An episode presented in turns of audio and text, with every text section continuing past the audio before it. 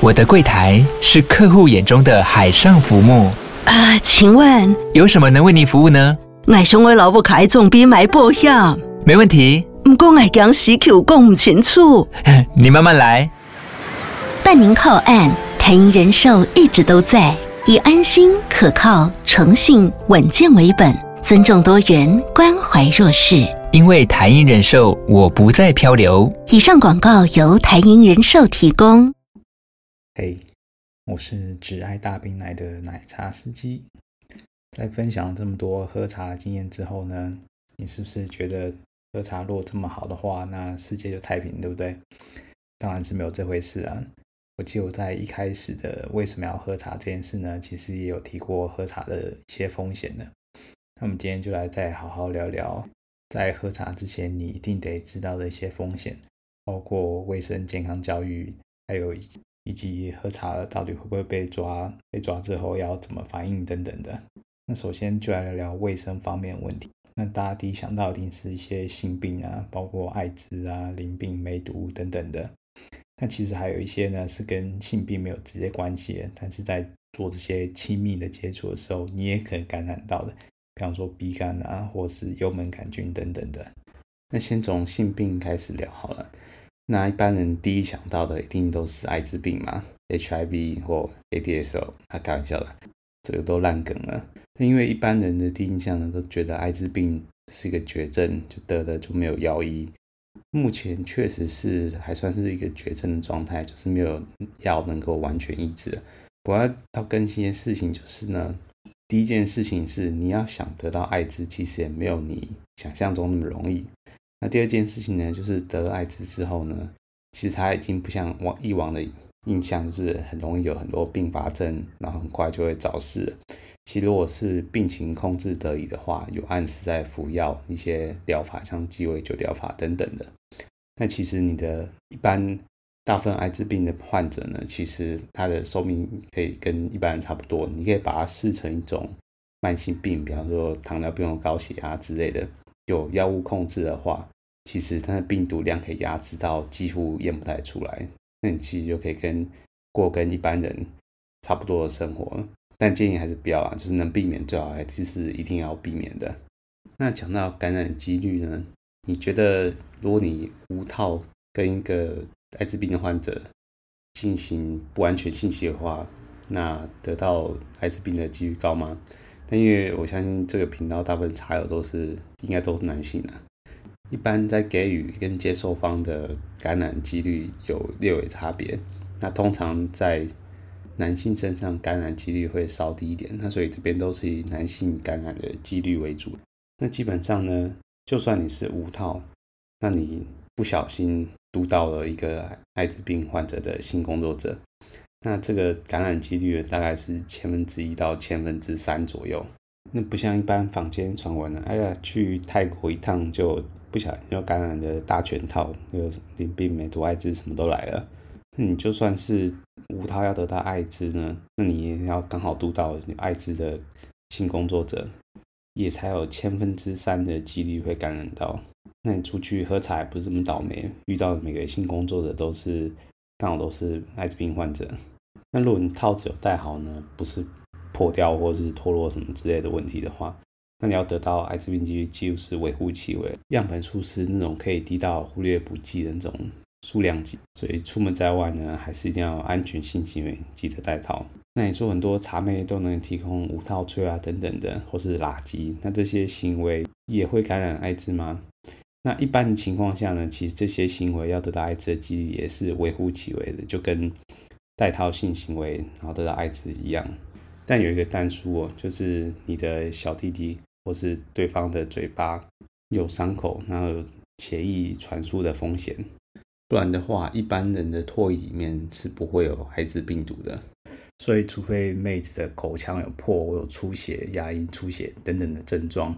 不然你要从垃圾或是口交就会感染到艾滋，几率也是微乎其微的。但如果你真的真的很怕得到艾滋呢，怕得要死呢，那其实艾滋有一种事前药叫做 PrEP，P-R-E-P。那它有分两种，一种是你就是每日定期服，让你体内有一定的药的浓度。那另外一种呢，就是事前需要性行为之前的四十八小时前服用一颗，然后再隔多久再服用一颗，就是事前再吃的这种。那反正这两种就是让体内有一定的药量浓度呢，去预防艾滋。那据称是有有有效率，大概是九成这样子。但也就是也没有办法保证是完全百分之一百的预防艾滋。所以通常除了 PrEP 以外呢，通常还是建议要搭配其他的安全措施，例如保险套之类的。那通常有需要服用 PrEP 的，也是除非你是从事高风险行业，或者是你的另外一半已经是艾滋病患了等等的，才有需要去服用这个预防药 PrEP。如果单纯只是为了要喝茶，避免这艾滋的风险去服用 PrEP，我觉得是有点太过头了。毕竟它还是必须要搭配其他的安全措施，就是保险套。那保险套能还避免其他的性病，所以这几乎是已经是最便宜可靠的方法了。为了安全起见，还是套子记得要戴好，然后能避免其他绝大部分的性病，比方说细菌类的淋病、梅毒或者些尿道炎、软性下肝等等的这些呢，就算得病的，那你就是要记得。按时服药，那通常都是抗生素、盘尼西林之类的。早期发现、早期治疗应该是还好的。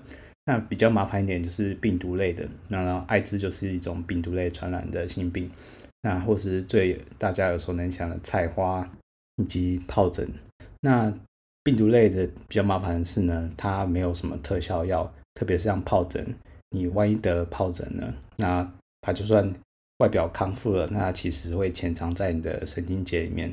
那当你之后免疫力下降或是生活习惯不好的时候呢，它又会再复发，所以这个比较麻烦。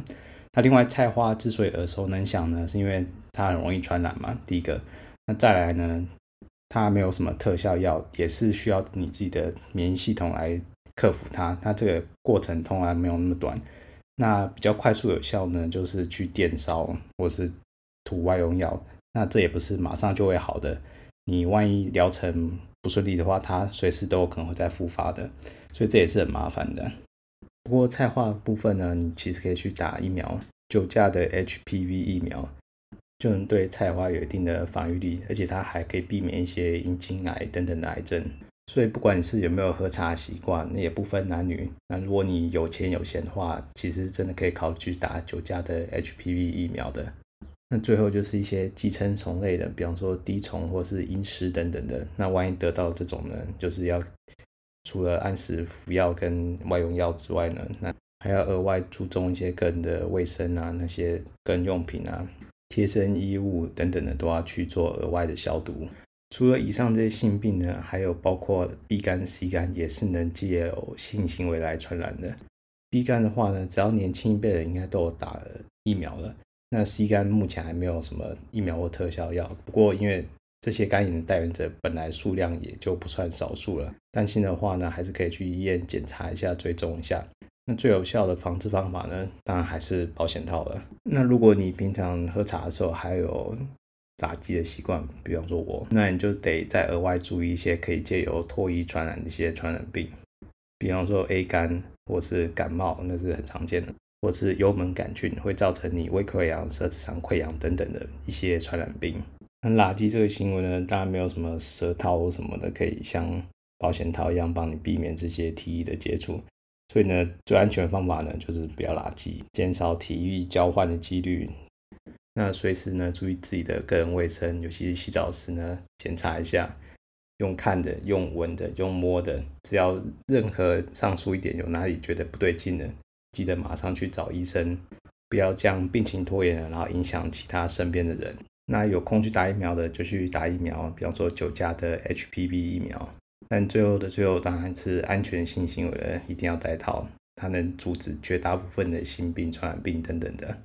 但你可能想说，哎呀，我就是个可怜的处男，就没有这样的经验，好不容易有钱可以喝茶了，但是没有另一半可以让你真正体验最原始、最纯粹的。接触跟解放要怎么办呢？这时候只能说啊，没有什么事是钱不能解决的。如果不能，就表示你钱给的不够多。那这是我自己听过的一个例子啊，那大家听听就好。那有一个人呢，他就是在日本的一些伴游的网站上呢，有看到就是已退役的女优在上面做伴游的工作。那他也笑想这个女优很久了，于是呢，他就飞去日本跟他们签了一个约。那这个合约呢，就是他包那个女优一个月的伙食费、营养费。那他们两个人都去做身体的全套的检查，确保两个人都是健康无虞的。然后女方呢就开始定期服用的避孕药，然后也不能跟其他人有性行为的接触。那过一两个礼拜的准备工作，那一切就绪之后呢，就开始他们的伪蜜月之旅，也就是他包他一个一个礼拜，然后就是做一对夫妻该有的蜜月之旅该做的事情。那这个大家自己就会想象就好了，但不用明讲了，你也知道这个花费一定是所费不值的。所以呢，如果你有亲密的另外一半，然后刚好也情况下允许你做这件事情，比方说你们就是想要有小孩等等的，那当然是最好的结果啦。但就算没有这样的机会和环境呢，有钱还是可以创造一个的。那就祝各位茶友有发大财，有机会能享受到这样的待遇了。好的，以上就是身体部分的风险了。那希望茶友们呢，还是要有一些风险意识，不要觉得就是要为了享乐，然后就舍弃了很多安全措施。很多这些安全措施呢，其实远比你想象中的重要的多。有些疾病得下去呢，其实是不好处理的。光是个菜花就能让你头大很久，所以出门在外还是要小心为上，安全第一。那剩下一些喝茶风险呢，就是被鸽子临检啊，或是我现在这也是蛮多人会担忧的一块。毕竟台湾虽然说号称是有立法通过是可以性交易的，但是只能限制在性交易合法的区域。但问题是呢，台湾目前就是没有任何区域是号称合法的营业场所。那最后一间合法的公仓呢，已经在二零二二年的六月已经关闭了。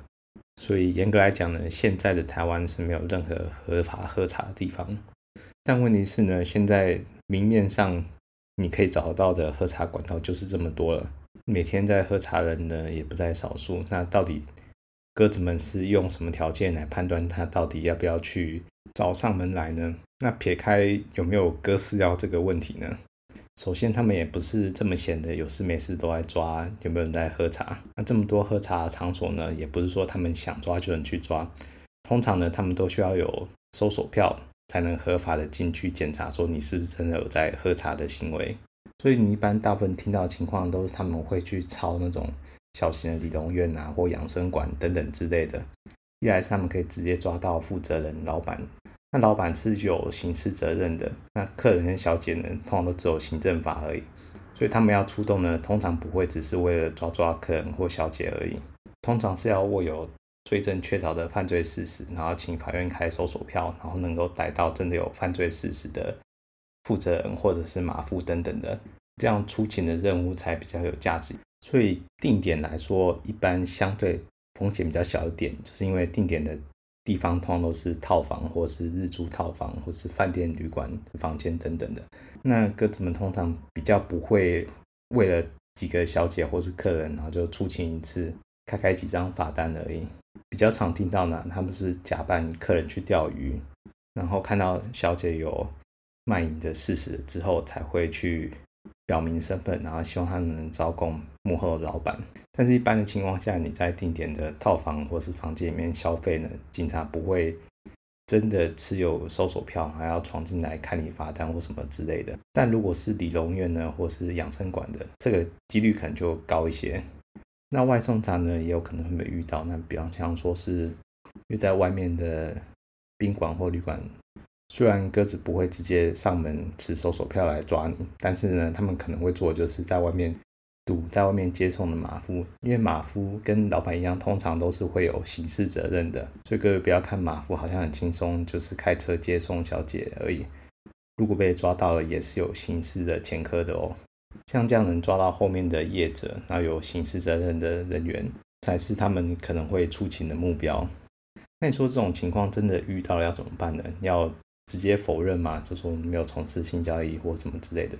但是大部分情况呢，他们应该都会有握有明确证据，比方说一些通讯的记录，或是等等，已经明确抓到现行犯马夫等等。如果你真的要撸，那其实也是蛮有可能被拆穿的。那大部分小姐她们遇到了，其实也就摸摸鼻子就认了。反正对他们而言，他们没有所谓的刑事责任，那就是缴缴罚金，有点像是保护费的概念就好了。所以他们通常也不会浪费时间去演戏或干嘛的。那如果你的对象是外籍呢？通常只要施加点压力，他们也是很快就会承认的。所以客人角度而言呢，就不要再多浪费时间去妨碍他们办案了。要是不小心弄巧成拙，反而还会吃上妨碍公务等等的，要送到警局去做进一步的侦讯，那就真的是得不偿失了。一般的情况下呢，就是在现场做做笔录，留个记录，然后缴缴罚金。就没你的事了。那你说违反社维法是有前科的吗？其实因为它不是刑法，虽然说可能是有记录会留底的，不过呢，当你需要去申请，比方说良民证等等之类的，这种东西只会记录你的刑事记录的案底的。所以像这种东西呢，就算你有去喝茶过，有过这样的记录，但良民证上呢，你依然还是个良民。如果有部分工作呢需要要求提供良民证的话，你基本上是不需要这方面的担忧。所以呢，如果你真的哪天运气不好遇上这种事情呢，不要再去想些有的没有的，还要去背对方的身家、姓名啊等等之类的。通常鸽子会出现在你面前的，要么他们就是已经握有搜索票了，要么就是他们已经掌握足够的证据了。你在那边鲁小呢，他们可能最后还得把你带回警局做笔录。其实也就是浪费大家的时间而已。大部分情况呢，就是现场开罚单，缴费就完事了。那如第一次被抓呢，可能就是大概一千五吧，第二次三千，第三次六千等等的，乖乖缴钱花钱消灾就好了。那最后呢，就是讲一下一些人身的安全呢。通常你去找一些正经的定点茶商啊，或是外送茶商，或是规模比较大的。按摩店、养生馆或甚至豆干处等等的这些正派卖茶的地方呢，就是来做这个生意的，不是单纯要骗你钱而已。当然说照片非本人等等这种事情呢，是另外一回事啊。而且就算发生这种事，你大可以不喝，他们通常也不会怎样。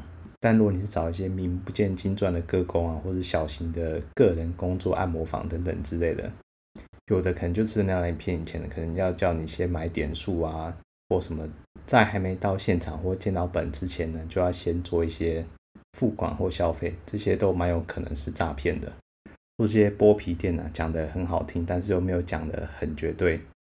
去了之后，随便摸个两下，可能就要收你好几千块。像这类店呢，就是单纯就是来骗你钱的。那背后通常也是有黑道势力在掌控的。如果真的遇到呢，就赶快认赔杀出，不要再多浪费时间。因为他们通常也是有维持在维护这边的秩序的。你虽然是可以叫警察来啊，但难保中间不会出什么差错。那更不要傻傻直接跟对方讨钱啊，或威胁他们。毕竟人家也不是吃素的。所以说到底啊，还是要认真找一些专门做皮肉生意的店家。这我在之前的 podcast 里面都有提过了。有兴趣去可以看上集的，我分享一些免费的入门管道。不管你是要加定点、加外送、加按摩店，或是个体户的，上面都有。那只不过找个体户之前呢，保险起见，先看一下有没有网友回馈或分享，然后一定要忽略赖上面主动加你好友的那些工作室或个体户的广告，来避免不小心摊到黑店或是剥皮店。好的，那以上呢就是我对喝茶呢会遇到风险做一些比较详细的介绍吧。那也希望各位茶友呢，出门在外游玩呢，一定要注意安全呢，趋吉避凶啊，该有的、该有的观念、该有的风险都要知道，不要真的风险或是问题来了却不知道怎么处理，一定要对这些风险有正确认知，知道该如何去预防。比方说要做好安全措施，从事安全性行为，然后慎选店家。那真的遇到临检的也不要慌，不要想太多，就乖乖配合就好了。那就祝各位茶友喝的安心，喝的开心。那我们下次再发车喽，各位拜拜。